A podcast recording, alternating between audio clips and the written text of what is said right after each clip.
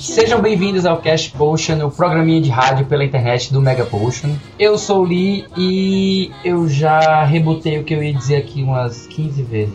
Aqui é Rian Salles e, por favor, Lara Croft, volte a ter grandes seios. Meu nome é Caio Nogueira e se você colocar piadas com reboot no Google, você tem uma carrada de piada do Restart. Eu sou Elano Garcês e eu não vou fazer mais nenhuma piada idiota não, que já teve demais. que piada, meu irmão.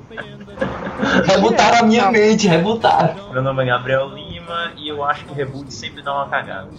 Nem sempre, porra. Eima sempre dá uma Grosso e direto, dá. Todo reboot dá confusão. Se não desse confusão, ele tava gravando essa porra aqui. Pois então, Rian, você gostaria de falar alguma coisa pro pessoal? Eu gostaria, eu gostaria, eu gostaria. Até porque eu disse que eu ia falar. Então, pois bem, a gente queria, em nome de todo o grupo, a gente queria agradecer ao pessoal que ouviu o primeiro cast. Espero que vocês tenham gostado. Se não tiverem gostado, que pena. A gente vai continuar gravando, né? É, ninguém vai parar. Você gostando ou não, por sinal. Você gostando ou não, não vai parar esse negócio. Queria agradecer ao pessoal, principalmente do, do grupo Mega Potion, meu Deus, que óbvio. Mas a galera tá dando uma força pra gente agora e em breve, quando a gente começar a ter pelo menos um e-mail por semana, a gente vai fazer um, um e-mail aqui do, do programa. um e-mail por semana era muita coisa. É demais, cara. É muita coisa, você acha que não é? Quando a gente recebeu o primeiro e-mail, né, digamos assim, então. É, pronto, a, a partir do, a gente promete que a gente promete que a partir do primeiro e-mail a gente passa a, fazer a leitura de e-mail. a partir do primeiro e-mail é uma ótima forma. E vai ser com o postman do Zelda. Do, do, do Zelda Phantom Order. É, mas alguém tem que fazer voz de Cid Moreira aí quando for ler esse e-mail. Tudo bem, meu amigo Caio. é, então, bem, o episódio de hoje a gente vai falar sobre reboots, remakes e ports que é meio que uma tendência que vai e volta no mundo dos jogos. A gente tem teve uma leva em 2004, outra em 2008, agora em 2012, 2013 já está começando com mais uns reboots. E a gente vai começar falando inicialmente o que, que é um remake, o que, que é um reboot. É, Rian, o que, que é um remake? Remake, meu caro amigo Lee, é quando você já tem uma história e você vai adequar ela ou mudá-la de acordo com a atualidade. Você realmente muda ela, ela de forma a, a adequar ao novo público. Ou não, simplesmente é, pode ser só, pode ser só um caça-níquel ou coisa do tipo. Mas isso não é a mesma coisa que reboot? O que, que é o reboot, Caio? Faz um reboot, na minha opinião, toda a readequação de uma marca ou de uma, de uma franquia ou de, um, de uma marca do zero. A marca não vai só se adequar à história, ela vai ser totalmente reiniciada. Ela vai partir do zero para introduzir uma história nova. É, talvez os mesmos personagens, porém, eles podem ter personalidades diferentes ou não. Isso é um reboot. O remake que ele se caracteriza só na adequação. O reboot é a coisa mais séria. É, Gabriel, sabe explicar um pouquinho melhor sobre essa diferença, para deixar bem claro o que é a diferença do remake, do reboot? Assim, eu tava lendo um bocado sobre as definições que o pessoal faz, a forma como as pessoas usam, e tem muita confusão entre os dois. Uma das principais características que eu vi, o remake, ele vai ser como se fosse uma readaptação. Ele vai pegar a obra, manter todas as características dela e às vezes, no caso dos jogos especificamente, ele vai fazer uma atualização no gameplay, uma melhoria nos controles, no visual, etc, etc. Agora o reboot, uma, da, uma coisa que para mim definiu bem o reboot, no, texto que eu vi, acho que foi inclusive na própria Wikipedia, é que ele diz o seguinte, que o reboot é quando você pega uma obra e desconsidera a continuidade dela. Você vai resetar tudo que já foi feito. Agora isso não quer dizer fazer uma coisa necessariamente do zero e manter o nome você vai, provavelmente você vai manter características específicas, até porque normalmente o público é o mesmo, você só tende a ampliá-lo. E ainda é a mesma franquia, digamos assim, mesmo que ela esteja recomeçando. É muito usado também em quadrinhos para normalmente recontextualizar algumas histórias, utilizar com universos paralelos. Então sempre dá uma confusão, mas sempre é... fica por isso mesmo. Muito bem. Lembrando que essa parte de melhorar é o teórico, né, da coisa, porque nem sempre é, exatamente. A intenção. Assim, o intuito é, é a melhora, né? É, Mas... Pelo que eu li sobre o reboot, a intenção é justamente para você. É, é, que a gente já entra agora no porquê, né? Por que rebootar? Já já eu volto a perguntar outra coisa para Elano, que ficou faltando. É, por que, que é feito o reboot? é, pelo que eu li, as empresas elas percebem que de tempos em tempos as franquias delas vão meio que ficando cansadas. Elas, elas vão perdendo a força delas, elas vão perdendo o público, ou, é, elas não vão agradando um público novo, elas estão só com aquele público nostálgico. Então, para dar aquela repaginada, para melhorar a imagem, eles já às, às, vezes eles costumam fazer um reboot, que é para começar a história do zero e contextualizar novamente. Muitas vezes vai desagradar os fãs originais, mas vai pegar um novo público, né? Que é o caso do Tom Hayden que ele tá fazendo exatamente isso. É, assim, tem um exemplo que eu gosto muito para reboots com um bom propósito, que eu gosto de usar, mas não é em jogos, é nos quadrinhos. Porque eu, por um tempo, acompanhei a revista do Homem-Aranha, que lançava aqui, e em determinado momento, na transição que teve entre as revistas no formato antigo e aquelas premium da Abril, que saíram em 2003, eu acho, uma assim, que eles, eles recontaram a história do, do início do Homem-Aranha, mas o objetivo principal era para contextualizar a noção de tecnologia. Porque no experimento original era uma coisa absurda. O Dr. Octopus ficava com uma bola cuspindo radiação para todos os lados e ficava lá, ah, de boa aqui, entendeu? Isso é absurdo hoje em dia. Hoje em dia a gente sabe que um negócio desse é impossível. Então o que, é que eles criaram? Eles recriaram todo o experimento, entendeu? Era uma coisa completamente diferente, era como fazia sentido. Então isso para mim é um exemplo muito bom de um reboot bem feito. Ele tem um motivo, que é recontextualizar a tecnologia, a história, os conhecimentos. É como se a gente fosse pegar um conhecimento e atualizar para a tecnologia que a gente tem hoje, por exemplo. Mas aí eu geralmente eu vejo como o remake ele faz isso, ele, ele vai ele vai atualizar a questão da tecnologia. Quando você tem um reboot mesmo, é, a empresa geralmente ela tá, tem, ela tá achando que tem algo na, na própria franquia que não está agradando, que já não, não funciona mais. Então eles querem começar do zero a história, justamente, começar do zero até mudando questões, aspectos do gameplay, justamente para ela ampliar seu público, que foi mais ou menos a proposta do MC. Que, é. obviamente. Já vai entrar em polêmica. Calma, calma a gente calma. já chega lá. E, e, o remake, ele tem geralmente esse, esse aspecto de atualizar a mecânica. De, ele vai manter sim, coisas sim. do original, ele vai manter praticamente a mesma história, vai, vai manter a jogabilidade similar, mas ele vai atualizar a tecnologia, vai atualizar os gráficos. Que é o que todo mundo está pedindo pro Final Fantasy VII. Ninguém quer que eles comecem o Final Fantasy VII do nada. Eles querem que eles façam um remake, que eles peguem e atualizem para um sistema gráfico novo, para jogabilidade nova, né? Nesse caso, nesse exemplo que eu dei, é, eles realmente desconsideravam a continuidade. Algumas coisas, da, a, ordem de alguns eventos mudava, entendeu? Então realmente era um reboot, não era só um remake. Não era só esses detalhezinhos, entendeu? Mudava bastante coisa. Mas ainda assim era o mesmo feeling, era praticamente o mesmo personagem, entendeu? Mudava pouca coisa. Era só uma questão de fazer mais sentido pro público novo. Elano, tem outra coisa também que eu esqueci de perguntar, que é sobre os ports. Muita gente confunde questão de reboot, remake e port. O que, que é o port? O port, na verdade, é só uma recriação daquele jogo, no nosso contexto aqui, no nosso caso, para relançar ele para uma outra plataforma. Eu não diria nem assim, eu não, eu não gosto de usar a palavra adaptação porque parte do você acaba tentando ligar o princípio de tornando um jogo que era do PS3 é algo do Xbox. Sim, mas, assim, faz sentido, não é exatamente isso. Pois é, eu acho que é, é mais uma conversão. Pronto, acho que a, a palavra melhor é isso. É você converter um jogo do PS3, que, assim, como todo mundo deve saber, tecnologicamente é um jogo diferente de um jogo feito para Xbox, e tornar ele viável numa outra plataforma.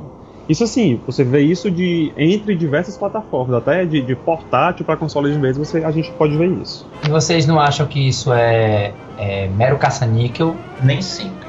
É, nem sempre, sempre. Nem sempre. Existem é, jogos que já usam, se utilizam desse recurso para atingir um público maior, não no intuito de, é, de só ganhar dinheiro. É, como por exemplo, na minha opinião, é, uma franquia que acabou ficando muito confusa por não conter vários ports foi Kingdom Hearts. De fato. Porque ele tem, ele tem uma história muito complexa e o fato dele não dele ter um jogo para PlayStation 2, um jogo para Game Boy Advance, um jogo para Nintendo DS, outro jogo para PlayStation 2, outro jogo para Nintendo DS, um jogo para celular, um jogo de celular que foi portado para Nintendo DS. Enfim, essa confusão inteira. É, se eles fizessem esse port de uma forma para um console só, como eles estão querendo fazer agora, esse que vai sair em março no Japão, eles não estão só com esse intuito de ganhar dinheiro. Obviamente eles estão com esse intuito, mas eles podem arrebatar uma nova leva de é, fãs assim, eu também... com esse lançamento. Eu acho um pouco de ingenuidade também a gente tentar deixar de lado o, o lucro. Claro que Tudo é pra gerar lucro, tudo. tudo, tudo, no final das contas, é pra arrecadar mais, é pra ganhar mais. Mas assim, tem que ver se é só realmente aquilo. Não, mas é diferente, eu entendo, eu entendo o que tá falando, Lando? Mas é diferente do que a gente normalmente trata como caça-níquel, como por exemplo, Mega Man X do iOS. Exatamente. Até pelo, pelas, pelas coisas que eles adicionaram que não existia antes, né? A questão de você poder comprar coisas que você não É, queria. na verdade, Não, eles não, mexeram não. no jogo, né? Eles mexeram na- estrutura do jogo, que era pra ele passar. Acho que Isso a é ter até um, exemplo né? bem claro de o que é um caça-níquel, né? É, Elano explicou bem direitinho o que que é o porte e é realmente é, a, minha, a minha opinião sobre o, o porte é justamente para solucionar um problema chamado retrocompatibilidade. Não é todo videogame da mesma, da- até mesmo da mesma empresa que tem o, a retrocompatibilidade com os jogos anteriores. Você tem o, o PlayStation 3, ele não necessariamente pega os jogos do PlayStation 2. Ele tinha, né, no começo da vida dele, depois retiraram e muito menos do PlayStation 1. Mas graças à PSN e à portabilidade que eles fizeram de alguns jogos do PlayStation 1, que está na, até na coletânea PS, PS1 Classics, né? Eles estão É, a resgatando. coletânea é Classics, cara. É Classics, né? da Sony é Classics. Mas- Aqueles de mas- PS1 e PS2. Aí eles estão, aí eles estão resgatando, graças a essa coletânea, eles estão resgatando jogos que muita gente não tem mais ou não tem mais acesso, que, ou então é muito caro, por exemplo, você pode até achar um jogo desses.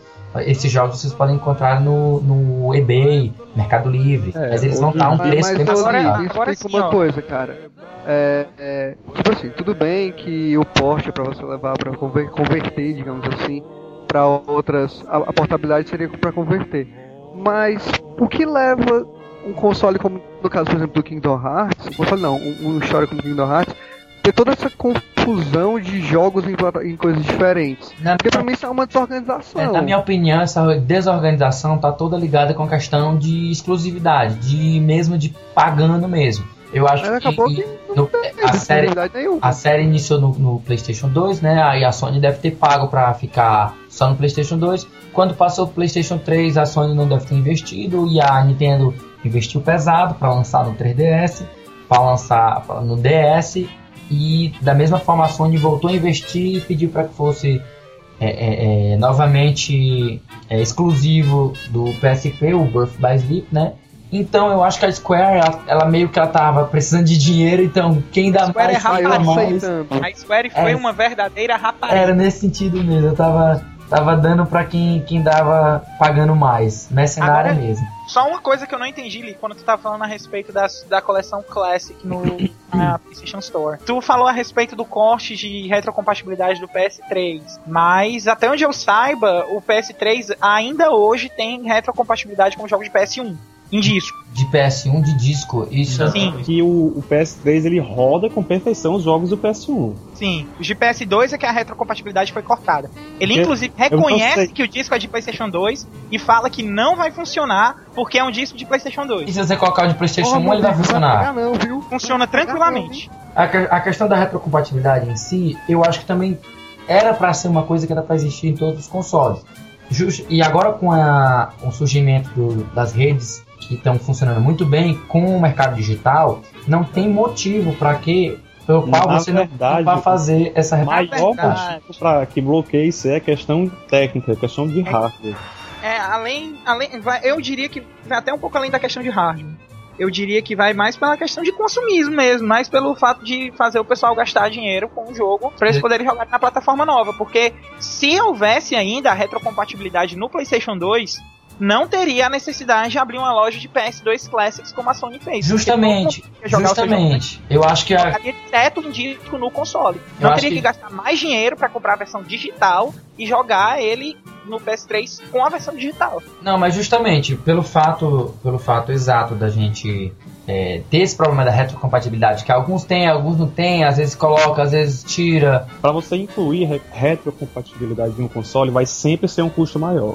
Ou seja, vai ser sempre uma decisão muito bem pensada por parte de quem está lançando o, o- console. Sim, e justamente pelo fato de ser uma, uma decisão de hardware que se torna uma coisa mais complicada, a gente ter hoje o mercado digital ele é sensacional, porque ele vai oferecer essa retrocompatibilidade, claro, por um preço, e pela parte boa é que você não vai ter mais essa desculpa da, da do hardware, né? Hoje é tudo software. Mas, assim, vou insistir ainda um pouco. Não é porque um PS3 é um videogame mais potente que o PS2 que ele vai conseguir rodar os jogos de PS2 com tranquilidade. Concordo com isso aí. Uma Tanto coisa- que é, a história uma- dos emuladores é isso aí. Exatamente. Uma coisa é você escrever um jogo para uma plataforma, outra coisa é você escrever para uma plataforma totalmente diferente. Se eu estiver criando um console novo, novo e eu for forçar os jogos do console antigo nele, eu vou ter que fazer ele pensando nisso. Já é um investimento a mais, já é um trabalho a mais do que eu fazer um console puramente para jogos novos. Ah, então, Então, Elano, tu acha então que tá é, justificado. né? Tá nesse justificado. ponto tu acha que ele acaba influenciando até nos ports por causa disso? Então, Com certeza, porque tipo, às vezes é mais barato você viabilizar o relançamento desse, como, como a gente tá vendo, né? De relançar o jogo pra- na PSN, por exemplo, do que você fazer o console sendo capaz de ler todos os jogos do- das versões antigas dele. Porque eles vão trabalhar título a título, né? Eles vão ver qual é que é o título que, que é possível, dentro das Porque, possibilidades. tipo, será que vale a pena a gente ter um Entradas. PS3 rodando todos os jogos de PS1 ou vale mais, apenas, é, vale mais a pena investir para ele rodar todos os Final Fantasy? Se eu fosse o PS3 Silent, eu dizia todos os Final Fantasy. eu diria uma coisa: se o PS3 rodar Urban Reign, eu tô feliz. Basta ter Urban Reign, eu tô digital. contente. Se tiver digital, do- Exatamente, eu estou aguardando aí alguma coisa da Sony pra lançar Urban Reign. Se lançar, compro na semana do lançamento. Exatamente por isso o negócio da retrocompatibilidade. Todo mundo tem, todo mundo tem algum joguinho, algum jogo que da coisa anterior, da, da, da geração anterior, que gostaria de jogar novamente. Sim, sim. Hoje, hoje em dia, todo mundo é um pouquinho retro game. Na verdade, sim, todo mundo, o pessoal mais da nossa idade, não? Porque, tipo, o, o carinha Não, lá de porque- 13, 12 anos, ele não tá muito preocupado. Não, mas depende. Quando Mas gente fala todo é esse: o que é retro pra gente não é retro pra ele. Justamente, uma- uma- um exemplo era que, tava, que eu estava discutindo recentemente lá no grupo, que o Ives, ele estava comentando sobre o Crash Abraço, Bandicoot. Ives, cara! Abraço pro Ives, lá do COP Podcast, né? Ele, ele tava comentando sobre o Crash Bandicoot, que foi o jogo da infância dele. Então, pra ele é um jogo nostálgico. Pra gente, não, já é mais Streets of Rage, já é, Sonic, é. Mario. É porque ele é novinho, né? Mas sempre vai ter, eu concordo com o Caio, sempre vai ter essa questão da nostalgia. Independente da sua idade, é, os jogos que você jogou quando você era mais novo, você vai ter aquele apreço especial, vai ter aquele óculos especial, da, da- a lente da, da nostalgia, que vai te, te deixar é, com- não perceber todos os, os defeitos do jogo, porque, enfim, é o jogo que você jogou quando você era criança. Então, ele, É, naquela época você não tinha um olhar tão crítico, né? Nesse caso, entra mais o valor, a carga emocional que você acabou atribuindo ao jogo. Fato. Então a gente compreendeu bem direitinho o que, que é o reboot, o que, que é o remake e o que, que é o port. Então a gente vai passar agora para falar um pouco mais específico sobre os reboots e remakes.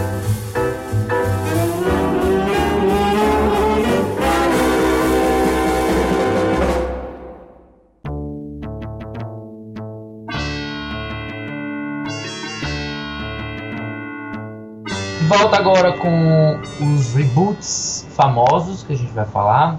Não necessariamente famosos, mas que são mais conhecidos, né? Polêmico. É, polêmico. Não, não necessariamente famoso, mas é mais conhecido. É, É. porque famoso pode ser, ele pode É, ser conhecido, mas ele não ser assim uma coisa que todo mundo conhece. Subcelebridade. né? É como se fosse uma subcelebridade, é. como É tipo é o BBB né? É, o BBB pessoal do conhece, É. mas não é famoso. É. É, vamos lá, começar com o Prince of Persia. O Prince of Persia foi uma série que começou em 89, né? Ele começou no, no Master System, foi isso, Caio? Não, ele começou no DOS, cara. No É, DOS, foi né? PC, pô. PC, Master 6, como sempre. Master foi porte da versão do DOS. Pronto. E ele foi até 2003 tendo remakes, que você teve é, atualizações gráficas do, do Prince of Persia original. Assim, na verdade, o Prince of Persia ele teve, ele teve vários portes. E continuações também, né? E teve uma continuação aí do, do, do Prince of Persia 2 que, por sinal, eu adoro aquele jogo muito mais do que 1. Aí tem aquele ponto no. no acho que foi bem no line-up do PlayStation 2, eu não lembro agora. Foi em que 2003, 2003 saiu a saiu franquia nova, que, a Foi. nova entre aspas, que é a franquia do Descendants of Time. Nova justamente. que não é mais nova, né? É, ele fez o reboot É, da série em 2003 e ele passou a ter o Prince of Persia, que era a trilogia, que ele chamou de trilogia, né? Que é o Sands of Time, O Warrior Within. Que não é trilogia. Pois é, que não é trilogia porque logo em seguida o Forgotten Sands foi colocado como também no mesmo universo. É, o, o Forgotten Sands ele entra mais como um spin-off da trilogia original. Porque ele se passa em algum momento não explicado entre o Prince of Persia Sands of Time e o Prince of Persia Warrior Within. Esse momento ele não é bem situado, mas é o, o jogo é colocado entre esses dois. E eu finalizei o jogo recentemente e eu achei o jogo fantástico. Tão bom quanto o Sands of qual você tá falando? O Forgotten Sands. Forgotten Sands. Eu não cheguei a jogar, eu até baixei, eu até peguei eu ele PSP. E parei nele. Eu até peguei ele PSP, mas não cheguei a jogar lá até o final. Eu joguei uma fase ou outra para sacar a jogabilidade e vi que. Não, pra variar, para variar, como todo jogo da Ubisoft, o final é ruim. Mas é. o jogo é fantástico. Só pra variar, né? Olha o spoiler, olha o spoiler. É, extremista. extremista. e em 2008, em 2008 o Prince of Persia teve mais um reboot. Foi uma série que foi rebootada duas vezes. Em 2008 a gente teve o, o Prince of Persia sem nada no nome. Prince of Persia, né? Prince of Persia, Prince of Persia. príncipe é, né? Sem nada no nome. É, não, nem se sabe se ele é príncipe, né? Mas ele vai ajudar uma princesa, né? O jogo é pra se transformar Princess of Persia, né?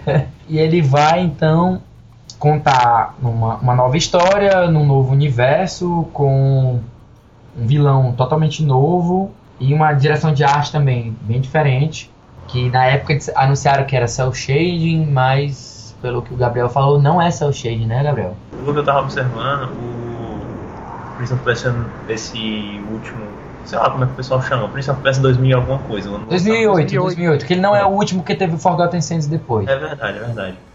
Assim, ele usa um cel shading estranho. Ele não é exatamente o cel shading tradicional que nasceu com esses jogos normalmente mais derivados de anime, coisa assim mas também não é um extremo pseudo cel shading como o que acontece no Borderlands. É uma coisa meio entre os dois. Que principalmente para a época que ele foi lançado. No, na opinião geral, esses reboots do, do Prince of Persia foram bons ou foram ruins? Para mim assim, eles foram excelentes. Excelentes, excelentes. Gostei, cara, eu só não gostei de 2008 porque eu, eu gostei também do 2008, já Pronto, que... eu ia até já questionar isso, porque assim, na, dentro do meu círculo de, de, de contatos, a maioria realmente não gostou do, do, do, reboot de 2008. E já eu gostei muito e eu joguei o jogo todo, assim, praticamente em dois, três dias. Joguei o jogo todo mais ou menos uma semana. Ele, ele não é aquele, ele, assim, ele realmente não tem um diferencial, assim, um.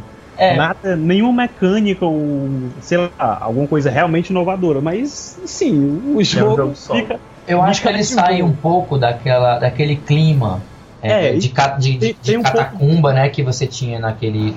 a personalidade né?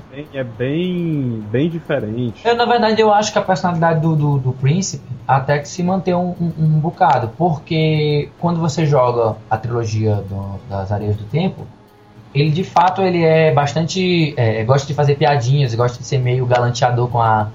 Ele é meio louco, ele fala consigo mesmo. Porque a maioria das vezes você tá sozinho, aí você fala com você mesmo.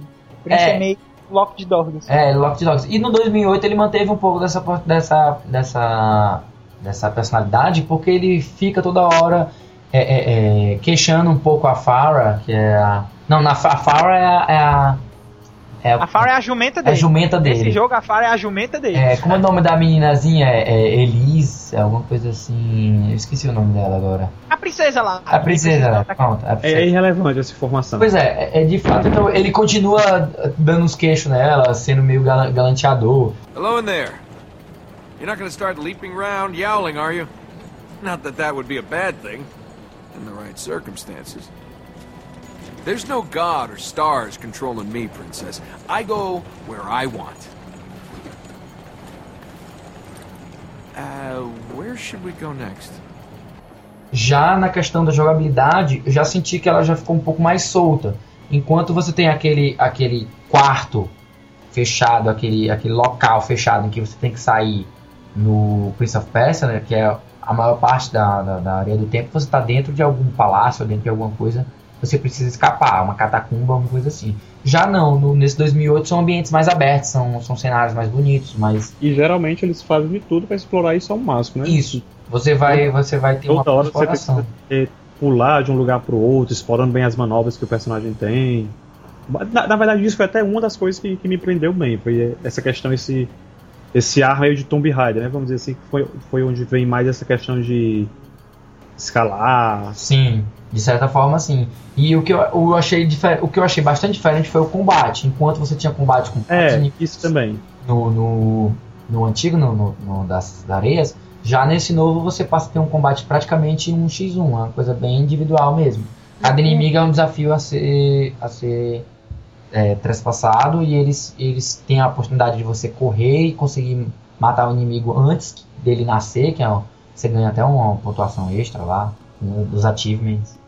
E o próprio lance de escalar, que posteriormente vai ser usado pelo Assassin's Creed, né? Mas eu, eu acho que já, na verdade não, o, o Já Scala tinha, já, acho que já tinha Assassin's já Creed tinha seu no, Assassin's Creed. Acho que foi. Não, mas eu digo da, da, da teoria de Prince of Persia, que eu digo é isso. Ah, da primeira, a primeira, o primeiro reboot do Sands of Time, ele já fez uma mudança bem radical do, do antigo, porque o, o antigo ele era aquela coisa plataforma 2D, né? E você já passou por um tridimensional com aquelas escalar de pedras, de muros e de plataformas que ficou uma coisa bem diferente. Já, já o de 2008 não teve essa revolução toda de questão de jogabilidade, de escalada. Ele manteve um pouco antigo- dessa nova. Pois é, o pois antigo é. era o clássico Adventure, né? Pois é, o clássico Adventure. Ele só pegou mesmo no, no, no- de 2008 e deu um reboot na história geral. Deu um reboot na história, deu um reboot na, Sim, sim. na, no- na forma do príncipe dele jogar, do, do combate. Por isso que ele foi de fato um reboot. O próximo jogo da sequência é o Ninja Gaiden, que também teve um reboot. Ele iniciou em 88, mais ou menos. Teve uma, um jeito de ser feito até mais ou menos 95, que foi com o Ninja Gaiden Trilogy. E quando chegou em 2004, ele teve um reboot da série. Pois bem, eu tenho uma coisa a comentar que vai destruir todos os sonhos de vocês. Ninja Gaiden não é um reboot.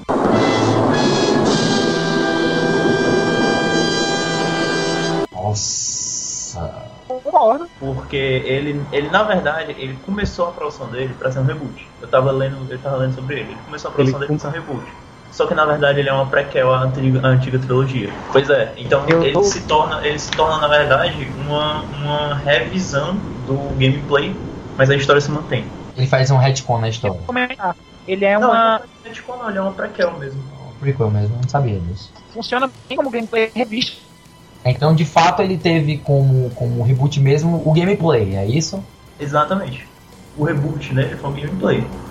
Mas a, a- o, o jogo inteiro não, não é um reboot, porque ele mantém a continuidade da série. É engraçado, porque muita gente o, o aponta como um reboot, né? Sim, sim. Talvez Inclusive, porque talvez eu por ia- não saber desse detalhe. Pois é, eu não sei, eu acho que é porque normalmente nos jogos a pessoa tá considerando bem mais o reboot a questão do gameplay. Só que reboot por gameplay é muito estranho, principalmente se você mantém uma história, é mais. É, pra mim faz mais sentido tratá-lo como um spin-off. Porque é uma nova forma de ver aquela mesma obra. Aquela mesma franquia, digamos assim. Nesse ponto eu vou discordar um pouco, que eu já posso até trazer aquele exemplo que eu pré-conversei com Legal. vocês lá, o do Fallout 3. Uhum. Se encaixaria também nesse, nesse mesmo cenário, né? O New Vegas. Mais ou Não, menos. não o New sim. Vegas, o Fallout Três. 3. Três. O comparação 3. do Fallout 3 pro Fallout 2. Eu considero isso um reboot. Não, mas, Mas- aí justamente como a gente tá falando, o, de acordo com o, o Gabriel falou, o Ninja Gaiden não seria um reboot. Ele, ele é tratado por algumas pessoas como, como um reboot, Certo, mas- porque ele teria feito essa quebra do, do, da- do paradigma. Ele, ele teria quebrado a história, teria, não seria uma sequência e iria começar a história do zero. Mas como o Gabriel bem, bem colocou, ele não faz isso. Ele tem um encaixe na história antiga e por isso ele não, é, não pode ser considerado um reboot. E a mesma forma que. O mesmo argumento a gente pode levar para o, o, o Fallout, porque o, o 3 ele é de fato uma sequência, ele é a sequência do 2. Então não tem como você chamar ele de reboot por conta do, da jogabilidade. Até talvez seja por conta da jogabilidade, mas não necessariamente um reboot propriamente dito, porque ele não faz essa quebra da sequência. Não, porque assim, eu pessoalmente, eu, realmente eu, tra- eu via um reboot não só como essa questão do reinício da história ou a quebra de continuidade, né, como vocês falaram. Eu realmente eu tinha essa visão errada. Se, se por definição realmente foi isso. Eu via uma mudança drástica no gameplay como um reboot também. Mas faz sentido, mas faz sentido, eu entendo o que você tá falando.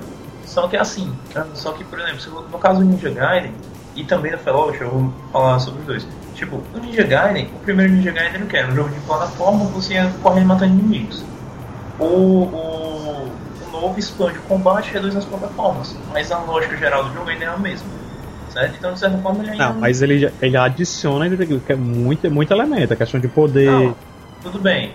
Mas, por exemplo, no Fallout, no Fallout ele só adapta. Ele praticamente não adicionou nada. Pelo contrário, ele removeu e adaptou outros. É, pro caso do Fallout realmente é mais uma, questão de aproveitar melhor a plataforma atual, né? Pois é, por isso que eu não considero bem um reboot. Porque pra mim, ó, só faz sentido você chamar de reboot se realmente resetar tudo. Certo? gameplay ah, seria um... a história vai ter uma formulação. Não, mas a gente não acabou. A gente não, não acabou de dizer que o, o, reboot ele seria dar continuidade. Ele quebra não. a continuidade, não necessariamente ele vai, ele vai jogar tudo fora, mas ele vai começar do zero não, total, mas ele vai, ele vai quebrar a sequência e vai começar algo novo. Exatamente. Enquanto tanto no, o Ninja Gaiden ainda tem mais cara de reboot, eu concordo, mas como ele tem essa questão da história de fazer uma continuidade, eu já acho difícil de considerar. Porque o reboot, se não o reboot e o remake, vão ficar a mesma coisa, entendeu? É porque assim, cara, o reboot, no caso, na minha visão, é tipo só mais histórias de um mesmo, de um mesmo grupo de, de, de personagens que vivem aquilo. No remake, você tem uma, uma mudança completa do, do da, das características dos personagens também, não, não, só na história. Não é bem assim. É, como a gente. Vamos voltar pro começo e vamos só. Não, falando, pra, pra mim, no caso. Como eu vejo na parte dos reboots. Sim. Quando você faz um reboot, né? Do, de um, por exemplo, o próprio Ninja Gaiden, ele não necessariamente mudou toda a, a parte da história. Por isso que ele não. Ele adicionou. Exatamente, por ele o fato dele ter adicionado, ele não seria um reboot. O remake a gente tem quando a gente, se a gente pegasse o, o primeiro Ninja Gaiden de 88 e refizesse ele contando a mesma história, os mesmos detalhes, mas fazendo a atualização totalmente gráfica, fazendo o jogo ser totalmente é, é, é similar ao então, outro. Pois é. A gente teria então, um remake. Remake não mexe. É, o remake não mexe, exatamente. O remake não, não mexe, assim, ele atualiza. Ou é para ser assim. Ele é pra atualizar e mexer. Muda assim, uma coisinha ou outra, mas nada é. que, que é, altere. Um detalhe, muda um detalhe, atualiza a história, alguma coisa assim. Mas ele não vai começar a história do zero. Enquanto o reboot não. O reboot vai quebrar a sequência e vai começar a história do zero.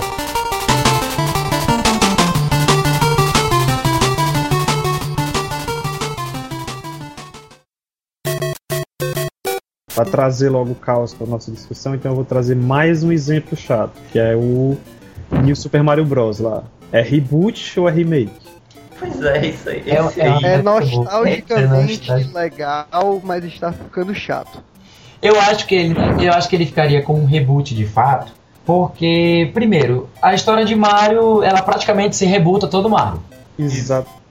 Então, mas assim, mas assim, não é, é, que ela se rebuta, é que é, Mario não tem, Mario não tem continuidade. Mario não tem, é, não tem continuidade, não é uma coisa que tem continuidade. Mas você tem a questão de ser reboot, porque ele iria pegar a ideia do, do, do dos antigos que seriam do, do Nintendinho, seria o, o, Mario 3, o Super Mario 3, e você iria pegar ele, a série Super, torná-la nova, fazendo atualização gráfica e tudo mais, mas você não mantém os elementos do antigo é, é, tal e qual, porque você não pega a, as fases que tinham no Super Mario 3 e atualiza. Ele não está contando a mesma história.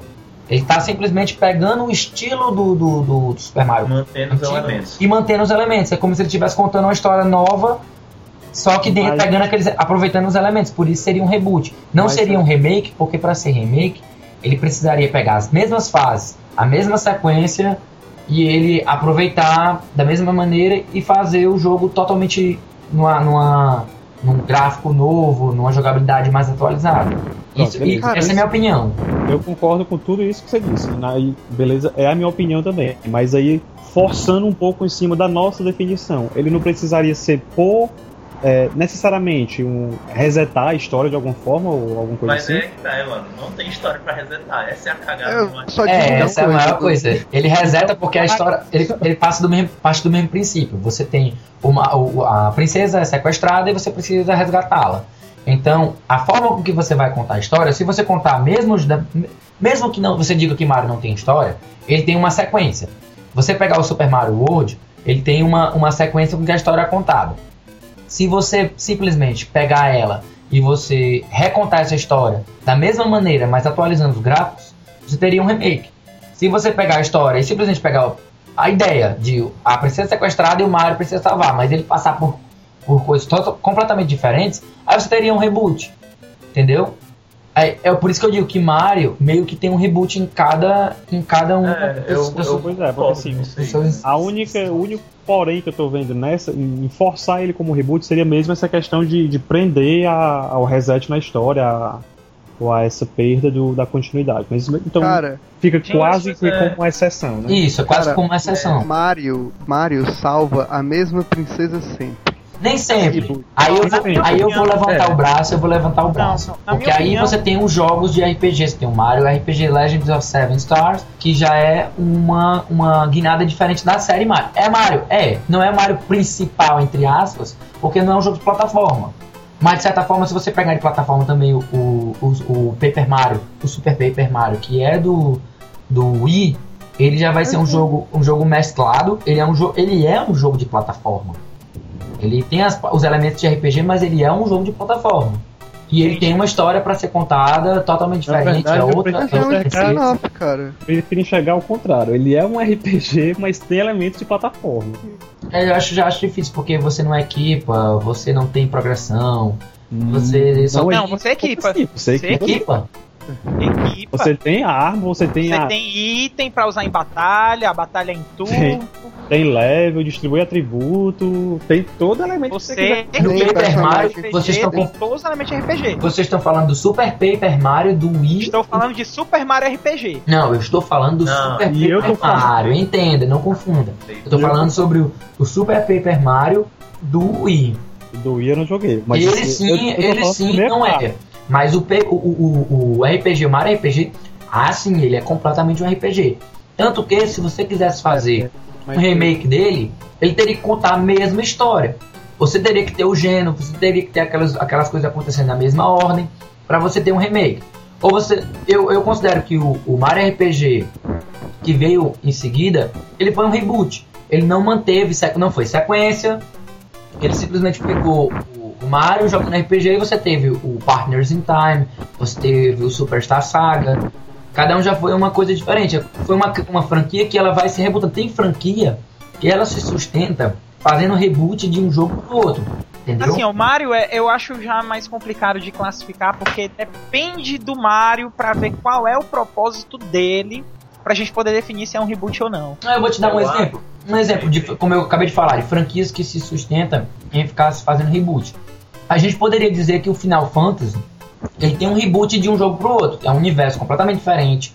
São, são personagens completamente diferentes. Claro que tem algumas particularidades que são iguais em todos. Tem algumas coisas que unem todos os jogos.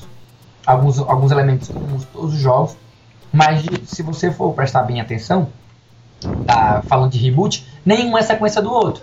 Você tem, claro, você tem o Fábula Na Nova Cristales. verdade, tem o 10 e o 10 2. Não, é justamente. Aí eu vou dizer que atualmente você tem o 10, o 10 2, você tem o Final Fantasy 13, o 13 2 e vai ter o. E vai ter o 13-3. E o engraçado, assim, só quebrando totalmente o assunto aqui, na época do Final Fantasy VII no, no PSX, eu vivia sonhando que um dia iam lançar o Final Fantasy VII 2 e todo mundo me chamava de idiota por isso. É como, como é que pode Final Fantasy VII 2? É, é, é, seria possível, mas aí seria justamente uma sequência.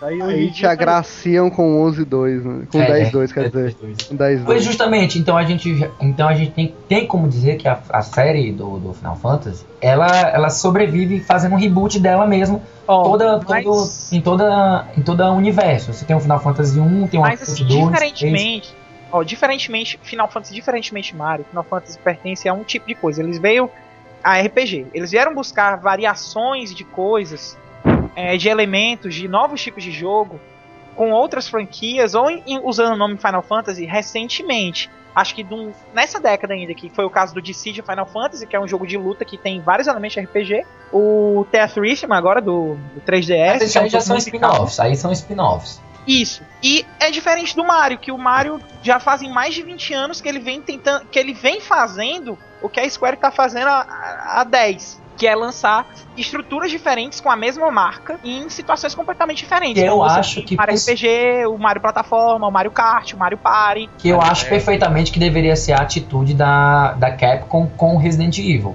Pra mim, ela deveria pegar a marca Resident Evil e transformar numa franquia e fazer reboots. terminando, terminando meu raciocínio. No caso do New Super Mario Bros, o nome classifica o jogo. Se é New Super Mario Bros, é uma releitura de Super Mario Bros. Faz sentido. Se é releitura, acabou, morreu por terra, porque o nome do jogo já diz o que é o jogo. Que é um reboot. Exatamente. Faz sentido. Faz sentido. O nome do jogo é New Super Mario Bros. Não tem nem o que puxar a discussão aqui. Ó, cara, se eu quiser discutir que a gente vai discutir, viu? Cuidado aí.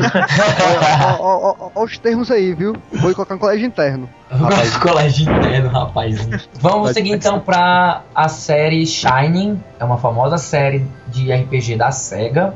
Ela Aliás, esse Shining que tu tá falando tem algum tem a ver com Shining Force também, né? Claro, o- a, a, a Shining série, a série Shining Shine, ela, ela começou em 91 com Shine the Darkness, que era um jogo de dungeon crawler, bem naquele estilo de, de visão primeira pessoa.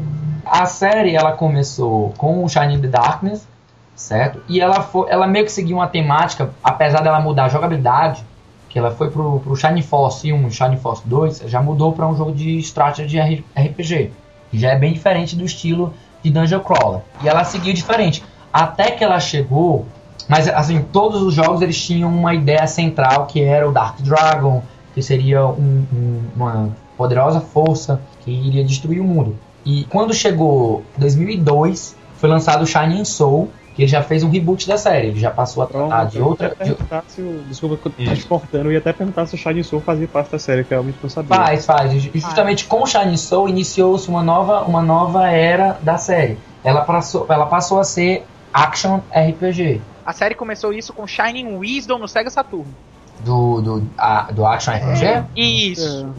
Mas o Wisdom ele ainda era dentro da temática do Dark Dragon. É isso que eu tô querendo dizer. Mas ele já era Action RPG. Não, já era. Mas eu, eu- justamente eu falei que o Shining Soul ele mudou a série completa. A partir daí tudo foi, tudo virou Pra Action até a história e, e tal. botou né? a história também, justamente. Ah, Ei, certo. líder, só comentar uma coisa. Eu não vou dizer com certeza, mas assim, o Shining Soul 1 eu joguei bastante. O 2 eu joguei pouco.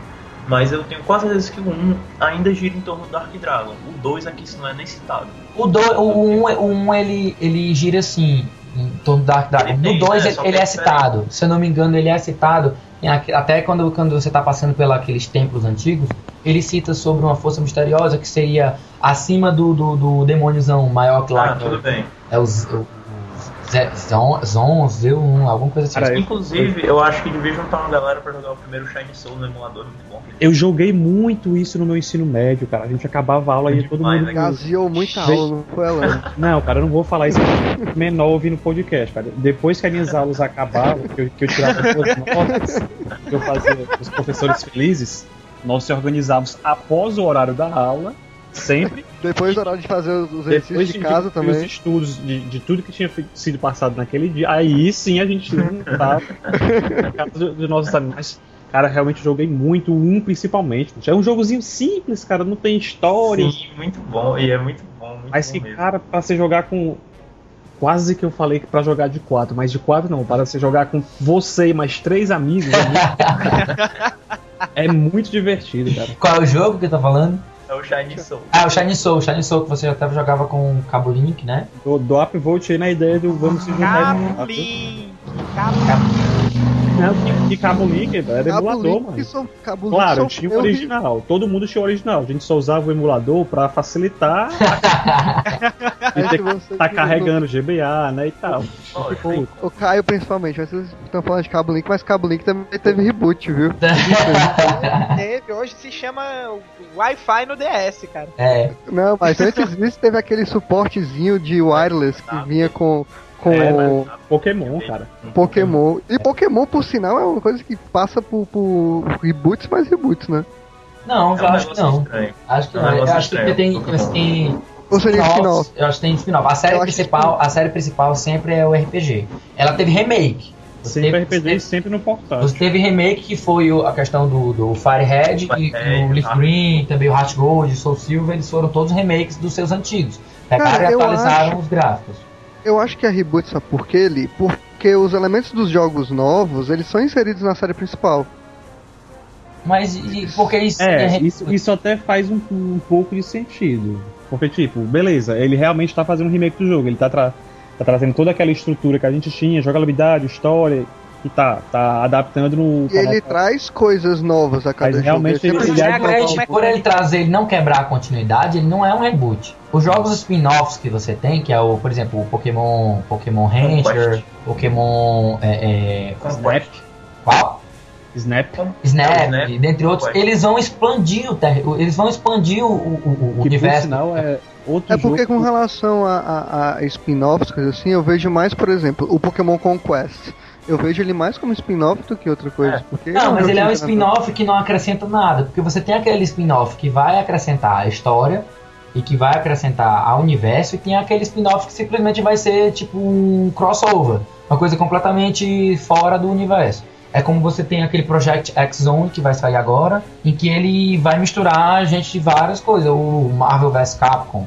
Você também tem um, um crossover. Ele não é necessariamente. Ele é um spin-off, mas que não vai afetar a história.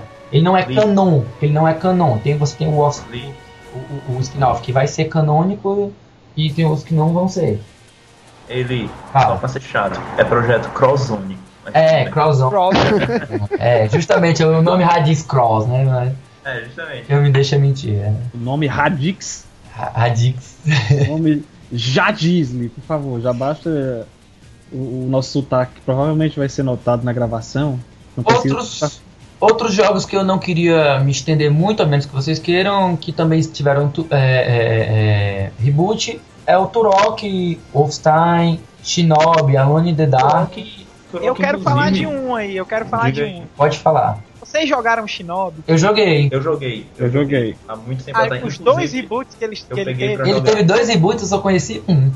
Teve um mais recentemente pra 3DS. Eu joguei, eu joguei o reboot do PlayStation 2. Eu lembro que até foi tu que me emprestaste. Adoro Isso, aquele Mas, jogo. Caio, E ele- Caio, esse do 3DS, ele não é.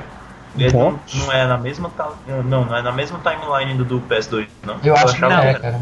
Não, não, porque no do PS2 você já joga com um outro personagem chamado Hotsuma, que é o líder do clã Oboro e tal. Que esse foi um reboot grande. O do 3DS, eu nem sei se, se, eh, se ele se classificaria direito como um reboot, porque você já joga de novo com o Joe Musashi, que é o personagem principal do primeiro Shinobi. Então, ti- Pronto. então ele, ele meio que resgatou a série original, fez um reboot do reboot. Isso, isso. Só que o que acontece em Shinobi é porque a série não é só Shinobi. O nome, os jogos com o nome Shinobi. Você tem, por exemplo, Shadow Dancer, que é. Tem um jogo de, pe- de Sim, é PlayStation verdade. 2 que é completamente desconhecido, que é o Nightshade, Que é com que é uma continuação, é a continuação do reboot do Shinobi de 2002, É Porque assim, deixa só. O Shinobi original é de quando, hein? Eu sei que ele é bem antigo lá. 87. 87, é. Bem, é interessante que esse Nightshade foi a tradução genial que eles arranjaram pra Kunoite. Que eles deviam ter mantido o nome original, porque faz mais É. sentido. É, Kunoichi é, é, é pra quem não sabe, é, é o nome É, de ninja eu- feminino, né? Pois é, por algum motivo é Nightshade, eu acho que isso também contribuiu pro jogo passar completamente despercebido. Eu queria comentar rapidinho sobre o Doom 3, que a gente não ci- citou, e depois eu queria conversar um pouquinho sobre o Castlevania. É o seguinte, o Doom 3 é bem interessante, porque ele tem uma numeração contínua, mas ele é Verdade. realmente uma revisão do primeiro. E é, e é bem é completamente diferente, é muito interessante o que eles fizeram no Doom 3. Mas assim, foi um jogo que eu nunca, eu nunca joguei todo, eu joguei pouco e tudo, mas eu lembro que eu li muito sobre ele, tanto na época do lançamento como depois e tudo. Então acho que é assim, é um dos reboots que eu achei mais interessante. Eu acho ele misleading, porque o fato dele ter o número É o 3 que, mancho? é misleading. Ele, ele tipo, te leva, ele te leva a crer uma coisa que não é, porque Misleading, cara. misleading é, misleading, errei. Aí depois reclama do meu Bluetooth. Bluetooth, porque Bluetooth tá de carinha, né? Bluetooth. Bem, Depois vai, Misled. misleading. É, é um atrás do outro aqui, tá uma maravilha. É, eu acho, ele, eu acho ele misleading porque ele. Você, como o Gabriel falou, você pensa que ele é uma continuação do 2. Por conta do número 3, né? Mas na verdade é- ele é um reboot. Ele pega e começa do zero. E é bem estranho. Eu queria até Sim. pegar esse ponto para o mal que brasileiro tem de pegar jogo spin-off e contar como se fosse continuação. por exemplo, no GTA que saiu GTA 3, GTA 1, 2, GTA 3, aí no GTA é, Vice City, que não é o GTA 4, várias pessoas chamam de GTA 4. Aconteceu a mesma coisa com o Worms. O Worms você teve o Worms É. 2, aí teve o Worms. É, é, é, não sei se era Armagedon. Armagedon. E depois você teve o Worms World Party. Depois vieram chamar o Worms 4. Existe o Worms 4? Existe. Existe o 3 e existe o 4. Existe. O Eles- eles tá já eram-? Eles já eram da parte. Ah, foi no nesse momento que a série teve um reboot. E a- o Worms é uma das séries que mais teve reboot na vida. Estou indo no Google agora mesmo pesquisando Worms 4, viu? Ah, O Worms teve- foi uma série que teve um monte de reboot. Primeiro porque era, era uma série 2D. Você tinha o 1 e o 2, Rapaz, existe, viu? Aí ele virou 3D. Na época que saiu o Worms 3, ele virou 3D. Até ficou brincadeira com o nome 3, 3D. E ela foi durante muito tempo 3D até que ela voltou às suas origens no 2D com o, o, o- Open Warfare. Worms Open É Warfare. muito legal. E tipo, de lá pra cá, a série, os novos jogos que vão saindo, como o Reloaded e o Revolution que saiu agora, eles são novamente em 2D, mas com os. Com as minhoquinhas, elas são Hum. Inclusive,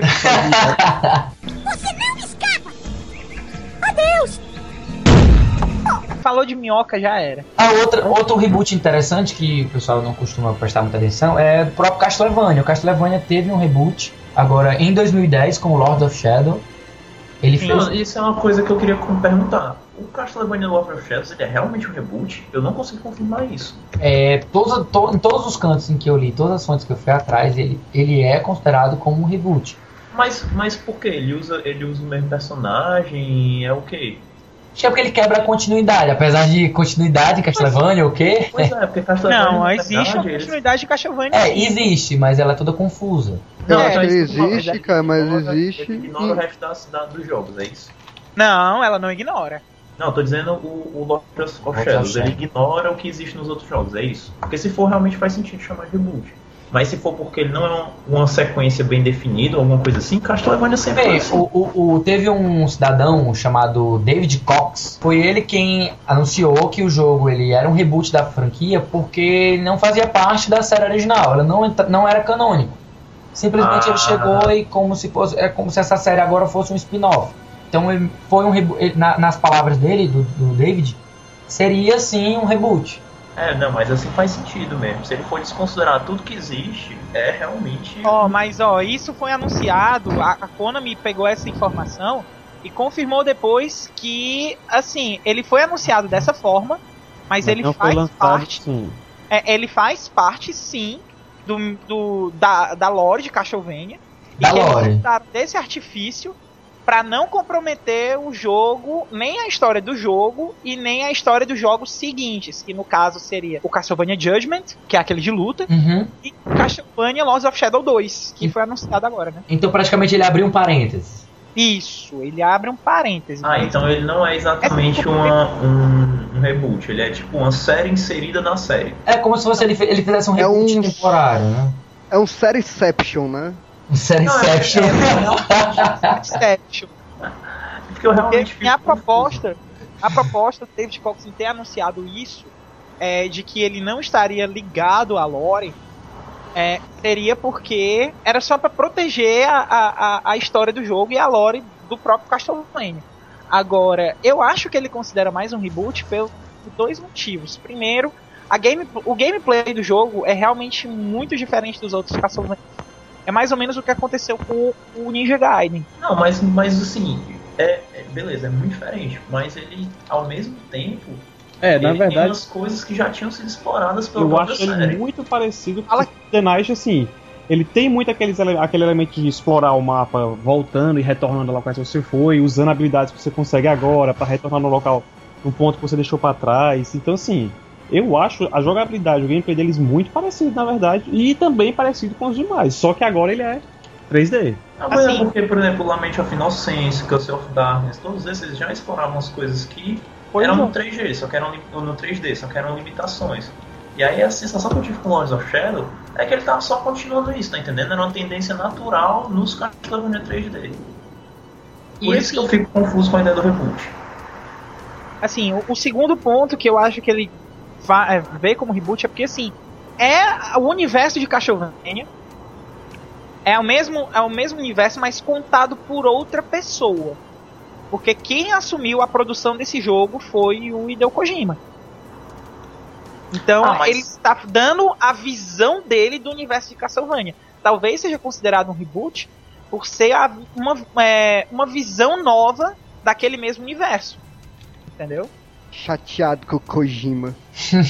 Assim, até onde eu lembro, eu, eu tô procurando aqui pra confirmar, mas até onde, onde eu lembro, a participação do Kojima foi mais como consultor do que realmente um produtor. Justamente. Eu lembro o produtor bem- de fato é o David Cox. dizendo isso. E que ele teve muitos inputs criativos e tal, mas ele não tomou decisões grandes, entendeu? Pois é, aí é só um jogo que eu acho, eu, eu realmente eu não sei, não é nem que eu acho não, é que eu realmente não sei se ele realmente se dá pra classificar como um reboot. Ele é uma situação bem estranha. Eu acho que a gente só vai poder determinar isso mesmo quando saírem sequências dele. Que expandir esse novo mundo. É, mas já vai ter, já tem mais pelo menos dois jogos da mesma, do mesmo universo anunciado, que é Lost of Shadow 2 Pois é. e Aí o a Lost gente of vai. Shadow, acho o Shadow eles- Mirrors of Fate. Mirror of. Fate. Pronto, eu acho que com eles a gente vai poder ver se ele realmente vai ter uma conexão com as linhas antigas ou não, né? Até porque a linha de Castlevania também é confusa por natureza.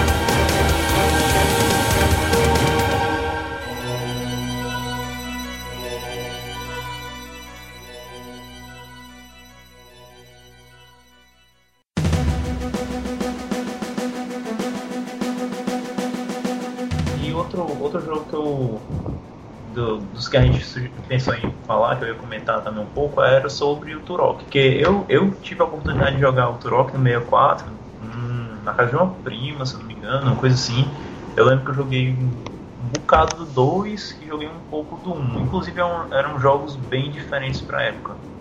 Porque ele fazia no controle do 64 como se, como, como se você estivesse jogando com dois analógicos. Era mágico aquilo ali. Era muito interessante. Ele usava o analógico exatamente como a movimentação que hoje a gente usa E os usava o C, mais né? pra- é, e usava o C pra se mover, ou era o Mas contrário. eu não vou discordar de ti nesse ponto, porque eu achava péssimo esses controles. Mas- não, mas era, era muito esquisito na época. Mas se você for pensar, é, fazia todo sentido eles fazerem aquilo ali. E hoje em dia é só o que a gente faz. O Uhum. lance é que era ruim de usar nos botões. Mas eu A acho que ele usabilidade é tinha que não era boa. Não, ele tinha a opção de fazer invertido, se não me engano. Você andava pra frente, pra trás, pra esquerda e pra direita no, nas setas e mirava no analógico. Eram nas setas assim, nos Cs. E mirava no analógico. Enfim, ele era, ele era bem único, digamos assim. E aí teve o, o reboot estranhíssimo dele que. Se me disseram, não lembro nem que plataforma foi. Já foi no Xbox 360, PS3 ou foi antes? 2008, não, ele é, ele é PlayStation 3 e Xbox 360, exatamente. 360 já. Eu joguei um pedacinho dele. Eu, não, já, eu já eu não joguei não. No lançamento dele, eu joguei a versão de PC, eu acho. Foi, não, foi no PS3. Joguei no PS3. Cara, é muito estranho. é muito estranho. O lance é que o, o Turok, antigamente, ele tinha um feeling bem único. Inclusive, ele era, acho que, um dos jogos mais sangrentos que tinha no, na época do 64. Era muito, muito, muito, muito bizarro. Ele, mas ele tinha uma arma. Cara, aquele jogo era muito estranho. Ele tinha uma arma que ele lançava um disco que ia teleguiado até o cérebro do inimigo. Aí ele encaixava no inimigo e saía perfurando até atingir o cérebro. Já começou a viagem. E-. E o Turok novo, o que eu tinha jogado, ele era tipo muito genericão, tá entendendo? Parecia que eles tinham pego um jogo desses de guerra atual e tacado dinossauros em cima. Mudaram só o skin, né? Fizeram de um mod. É, porque realmente ele tem as típicas armas dos jogos de guerra atuais, entendeu? A jogabilidade, as cenas, as coisas assim. Assim, eu não joguei tanto, eu joguei acho que uma hora e meia, duas horas, mas ele tem muito esse feeling, foi um dos motivos que eu existi. Porque eu gostava do Turok antigo, entendeu? Eu achei que, eu achei que não foi um bom reboot, e embora, embora eu entenda a vontade de fazer um, porque a série tava esquecida no tempo, né? Mas assim, eu posso posso estar errado, mas assim, na época de Turok, ele foi um bom jogo, ele foi um bom lançamento, ele foi bem visto, porque assim, eu pessoalmente não me recordo de, de uma boa repercussão dele não.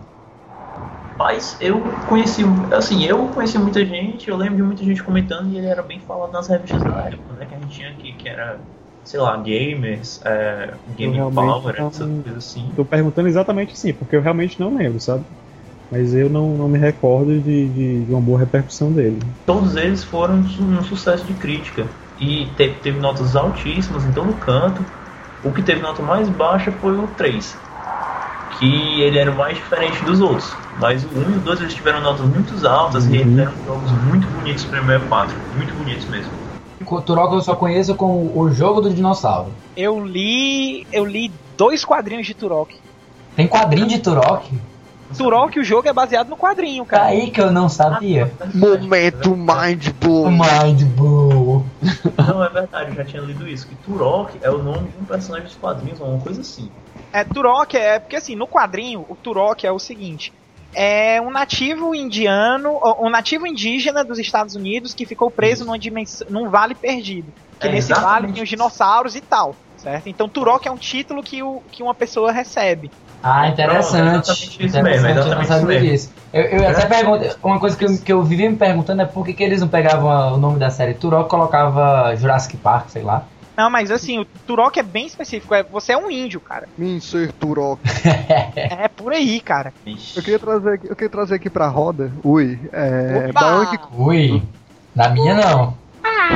Bionic Commando que nasceu em 87, se eu não me engano, como um arcade japonês, que era simplesmente o Tarzan das selvas tecnológicas, digamos assim, o cara que te usava um aquela velha história do cara com um braço mecânico que ficava andando por aí, quebrando tudo, que depois em me senti agora no- 2009, Mortal Kombat. Não, me senti agora na descrição daquela matéria antiga, acho que é Globo Repórter, falando de, de jogos, que o Mario era um barrigudinho, barrigudinho rabugento que não gostava de ninguém e batia em todo mundo. Que aprontava altas confusões com sua galera. É, mas é, é isso mesmo, porque é, é porco, é, é um arcade, cara, é um arcadezinho simples. É aqueles de, de, de, de fliperama mesmo, praticamente sem história. O que veio acontecer depois foi que em 2009 teve um- uma sequência dele direta, que foi a, a outro Bionic Commando, foi pro PS3. Bionic Com- Commando Rearmed. Não, esse já é o remake, porque tem o o Bionic remake, né? Commando e tem o Bionic Commando Rearmed. Esse Rearmed é um remake da série mesmo do arcade. Tantos remakes e Ah. reboots que eu já tô ficando com o cérebro O. Bionic Comando Vou normal do reiniciar já já, mano. Spencer, inclusive, veio, que foi pro, pro Marvel Capcom. O, o Spencer que foi pro Marvel Capcom foi o Spencer do Bionic Comando o Reboot. Não o remake, se- tanto é que se você pesquisar aí, Bionic Comando e o, o remake, o Rearmed, é um cara completamente diferente. A grande diferença só, cara, é porque, por exemplo, pessoalmente o, o, o reboot é muito melhor. Extremamente melhor. Porque no caso ele deu toda uma, uma história para aquilo. Que, é- que, que o arcade era, era da- não tinha. Ele realmente não, não se aproveitava disso. Ninguém, ninguém pensava em história antigamente. Agora sim, é, é, pelo que eu, eu confesso que eu não acompanhei bem o Bionic Commando esse de 2009. É, Eu lembro que eu lembro da eu lembro do lançamento do Rearmed 2, que ele saiu só para essas redes de internet, PSN, Xbox Live. Sim. Agora, pelo que eu tô lendo, é, é o mesmo caso do Ninja Gaiden. Ele na verdade é uma sequência do Rearmed. O Rearmed, ele é caracterizado como um remake. Se você ver até direitinho os, o- Não, eu- os gráficos dele e tudo, ele lembra muito o arcade antigo. Que, ó, pelo que eu tô vendo aqui, o Rearmed é um remake do, do Bionic Commando original. Aí teve É, o Rearmed 2, que é uma Uhum. continuação.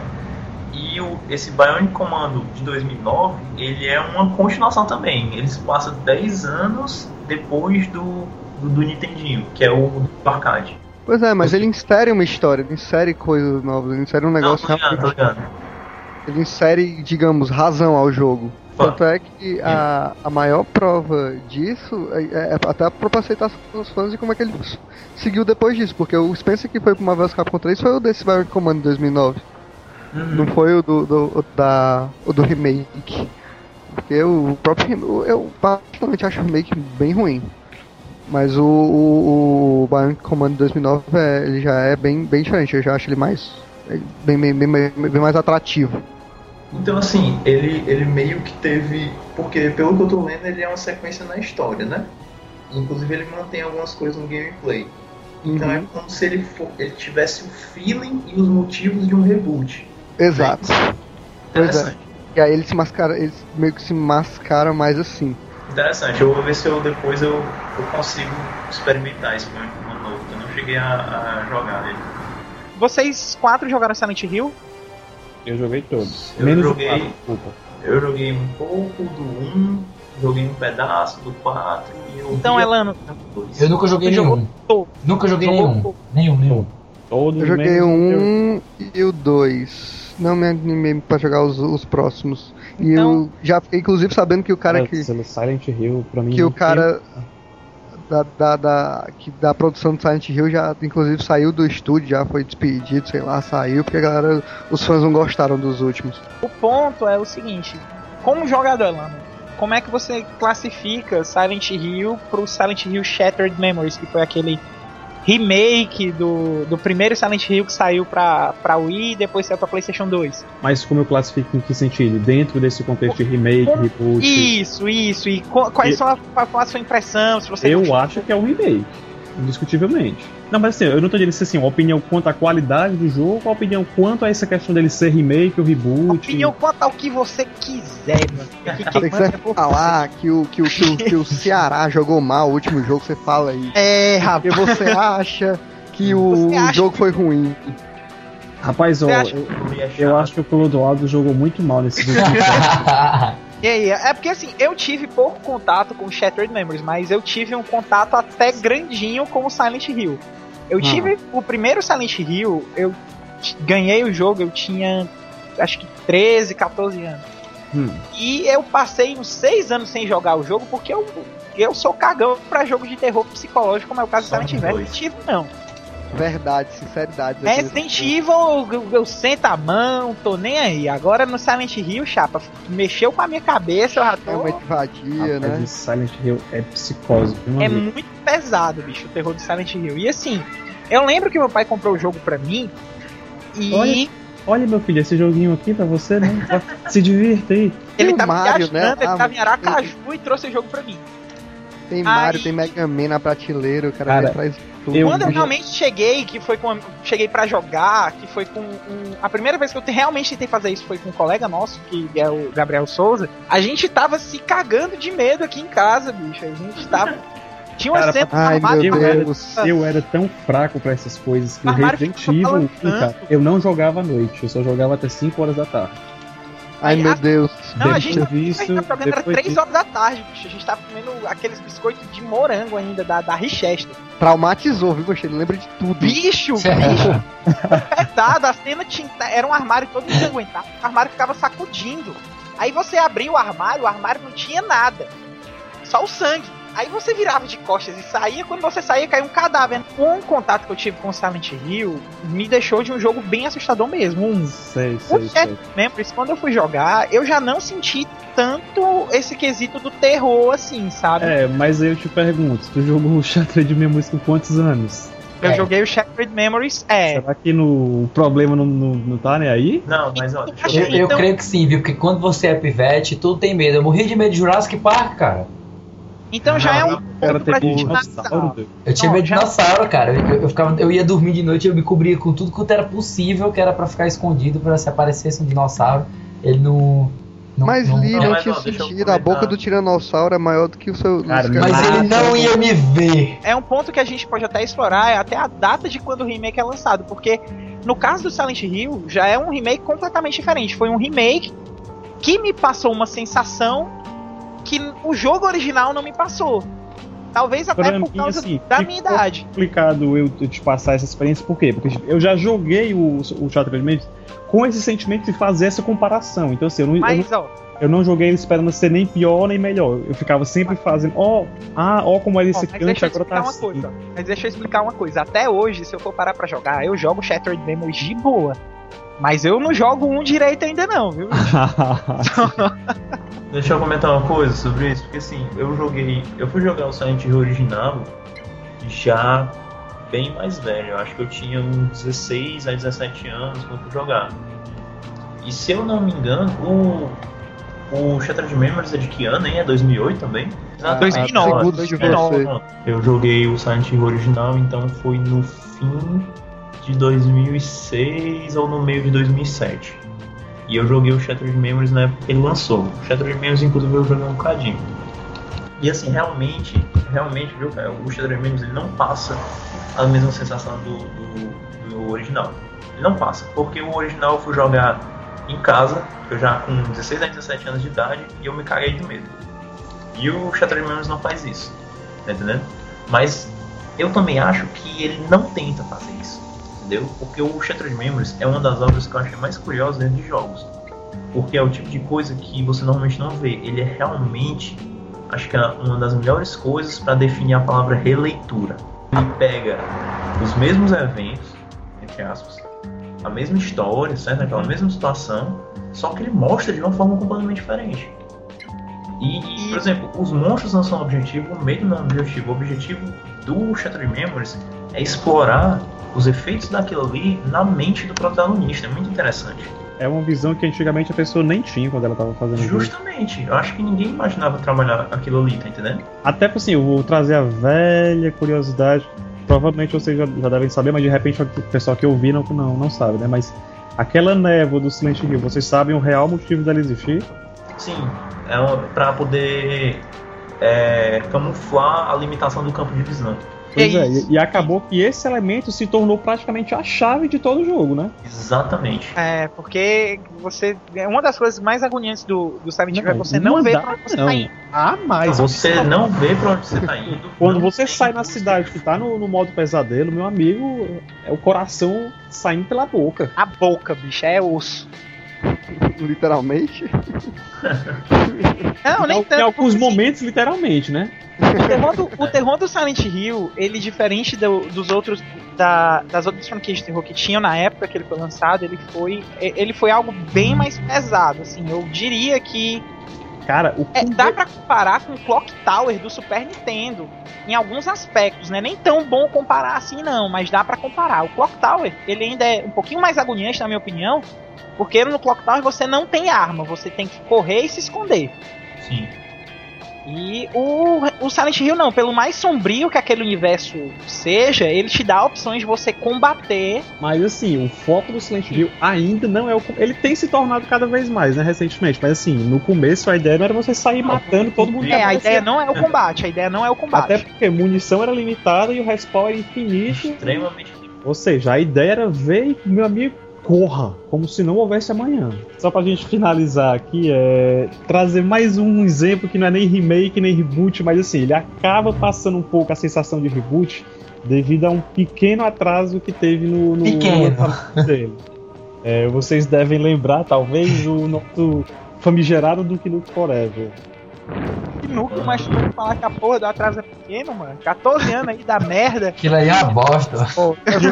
é uma continuação, de fato. Quem, quem, quem se aventurou, quem se eu acho, Eu jogar. acho que nenhum jogo recebeu o um nome tão merecido de Forever quanto esse Duke Nukem, viu, Mas, assim, eu ainda acho que não era pra ter saído. Não era, cara. Esse jogo era pra ter sido arrastado por mais 50 anos, era pra ter sido a lenda, uma história de nunca. Não, pois é, mas assim, quem, quem, jogou, quem esperou, quem aguardava, acabou tendo um pouco aquela sensação do reboot, porque é um jogo que tinha acabado. Deixa eu comentar só uma coisa, Elano. Quem, quem esperou, quem, quem esperou, quem passou esse tempo todinho, ó, teve, envelheceu, casou. Pessoas teve morreram. teve gente que é... morreu pra Dedel. Aí, aí vem, joga o jogo e vai dizer o quê? Porra, bicho, claro que o jogo vai estar tá ruim. Eu digo pra essas pessoas o seguinte, Caio. Se fudeu. É, trazendo um pouco mais de seriedade, o interessante do Duke Nukem é porque é o fato de que se ele tivesse sido lançado normalmente, ele era um jogo excelente. Excelente, era um jogo que ia dar de surra no, na concorrência dele na época, que era o que? A concorrência dele na época era o. Acho que a, os jogos de tiro de Star Wars em primeira pessoa, né? Que era aquele Dark Forces. Eu não sei se o Doom entraria já nesse caso. Entraria? Me corrijam aí se eu estiver errado. Em caso, perdão? Pra concorrência do Duke Nukem. Na Não, época. Foi o contrário. Foi o contrário, o Duke Nukem veio depois de Doom, com certeza. Veio muito depois ou. Não, o Duke Nukem 3D veio depois. Duke Nukem mesmo, ele é mais antigo, o personagem é mais antigo do que Doom. Sim, sim, sim. Não, eu tô falando 3D. Não, o 3D ele veio depois do Doom. Eu acho que ele veio para competir com o Doom 2. Pois é, era, era Não sei de acho que. Doom 2, eu não sei se Quake entra nesse Quake 1 entra nessa. Não, Esse- Quake 1 veio bem depois já. Não, mas foi depois. É, você eu- desses jogos de tiro assim, não Uhum. jogava, jogava muito valor. O único que eu gostava era o Star Wars mesmo. Você comprava um computador pra jogar isso, não tinha outro motivo, não. Dark Forces era muito Pois. bom. Dark 1 na época que foi lançado era muito excelente. Aí recentemente teve uma promoção no Steam agora. Eu comprei o Dark Forces, Dark Forces 2, o Jedi Academy, Eita, mas tá bom o negócio, hein? de cash, não, e tudo por menos de 10 reais, cara. O melhor foi Comprar, compra. Agora jogar que é bom, né? Dark Forces. O melhor ponto é esse, eu fui jogar o Dark Forces. Ah, então é. E o Dark Forces, ele. Bicho, só o fato de eu não conseguir olhar pra cima ou pra baixo no mouse já me incomodou pra Mas da- o do Dark Forces 1, que é o. Realmente não dá pra fazer isso, mas o, Não, mas ó, o Dois dá. segredo. o 2 da que eu já, o Jedi, Jedi Knight, ele já permite. A respeito do desse do Nukem, é, foi uma- é realmente uma pena, porque, assim, não é que ele tenha passado esses 14 anos pra ser lançado à vontade, não. Foram, se você for parar pra ver a história, foram, foram uma prejudicial grande dos estúdios e tal. Acho que a, era a Take Two com a. Qual era o outro estúdio mesmo? Ixi, Era- é, não era a ID Software, não? Não, a ID Software. Eu acho que era a Take Two com algum outro estúdio aí, e eles. A briga ia, aí desenvolviam uma coisa. Aí até que no final, acho que quem resolveu foi porque quando a Take Two finalmente comprou o direito, a Take Two faliu. Aí, acho que uns dois anos depois, a Gearbox, que foi a, foi a quem fez Bulletstorm, comprou a Take Two. Junto com a Take Two vieram os direitos do Duke Nukem e eles lançaram Duke Nukem Forever. Até um ponto engraçado que eu acho é que o Bulletstorm, na minha opinião, é o Duke Nukem de hoje. E se você parar pra jogar aquele jogo, ele tem as- os mesmos quesitos do Duke Nukem, a- o mesmo sarcasmo, o mesmo ar de jogo de tiro é, de, de FPS é mesmo, contra ET, e é, é muito, como é que eu falo, é muito agradável você jogar Bulletstorm, porque é, é um jogo que foi feito pra hoje em dia. O Duke Nukem, ele foi lançado hoje em dia, mas é um jogo que foi feito pra ser lançado há 14 anos atrás. E isso não ficou legal. Eu acho que eles lançaram o jogo mesmo só pro ó, esse esse aqui a gente vai lançar nem que seja na marra. É, eu acho que foi mais uma homenagem, uma brincadeira, alguma coisa assim. cara. Não foi, eu não consigo considerar um lançamento sério, um investimento que se esperassem emplacar pela qualidade do jogo em si, não. Pois É, é, eu tô com a Elano nessa aí. Finalizamos agora essa primeira parte. Nós vamos dividir o cast em duas partes.